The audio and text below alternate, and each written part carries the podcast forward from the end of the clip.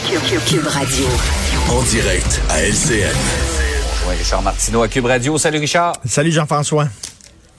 Euh, Déjà que les délais dans le système judiciaire sont interminables.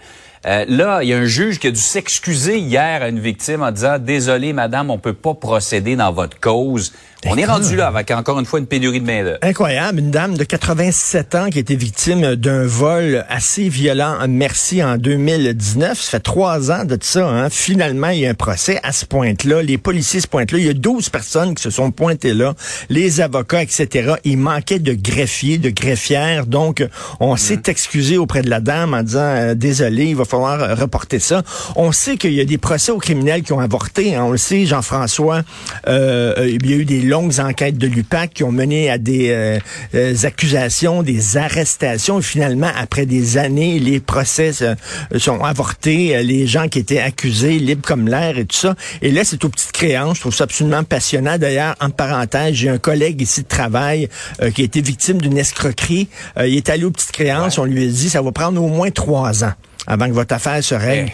Ça n'a aucun bon sens. Écoute, il faut que les gens aient confiance au système de justice. Il me semble que c'est au cœur de notre société là, que tu crois que le système va te donner justice. Et ça n'a pas de sens, les délais. Et, et, si je peux, si je peux me permettre, non seulement les délais, les sentences.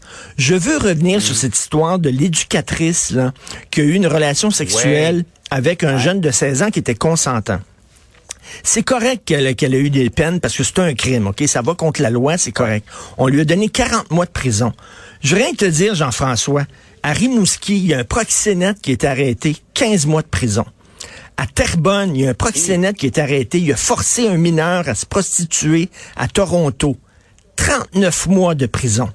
Et attends une minute, en avril dernier, il y a un proxénète qui battait régulièrement sa compagne, qui la forçait à se prostituer, à rencontrer jusqu'à 7 à 10 clients par jour.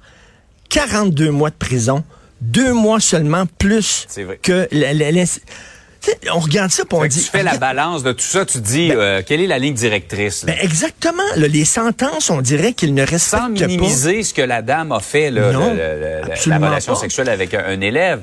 Mais, mais comment, tout tu est peux, relatif. comment tu peux être un proxénète puis avoir seulement 15 mois ou 39 mois? Et, et les gens regardent ça en disant on ne comprend pas les sentences qui sont données, ça ne reflète pas la gravité des crimes, me semble. Mais bref, donc les gens sont, commencent à devenir cyniques envers le, justice, le système de justice. C'est pas une bonne nouvelle. Là, je vais faire un mauvais jeu de mots. Pas de salon du cannabis. Oui. Pas de salon du cannabis. C'est bon. Euh, brum, brum. on dit que, on dit, ouais, on dit qu'on avait organisé, semble-t-il, le ministère de la Santé avait organisé une campagne de peur contre ce salon. Ben c'est ça. Alors le premier salon du cannabis, c'est un produit légal, donc on va faire un salon. Écoute, il y a le mondial du cidre de la SAQ, tu as le festival international du vin et des spiritueux, tu as le salon de l'ésotérisme où tu peux faire croire aux gens que tu peux parler avec leur pépère qui est décédé ou que tu peux prévoir leur avenir dans les lignes de leurs fesses. Tu sais que ça existe, ça. La mère, la mère de Sylvester Stallone faisait ça, de la rompologie.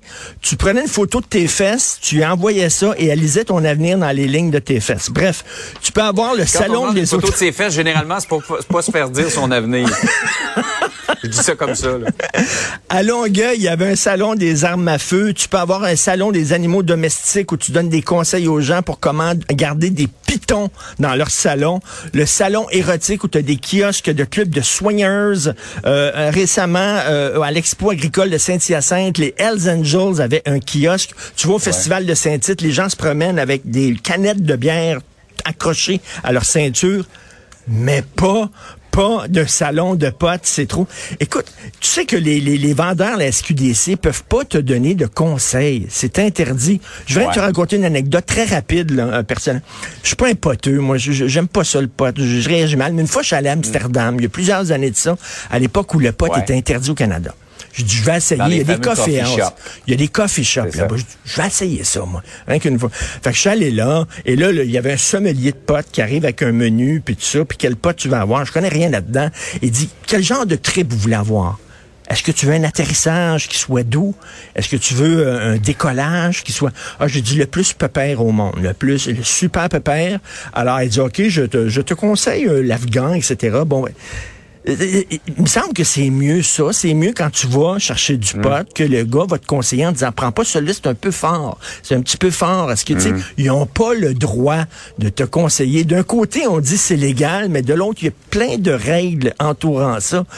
Je trouve que c'est une certaine hypocrisie quand même là, euh, là-dessus. Donc, il n'y en aura pas. Pot, pas de salon de potes, finalement.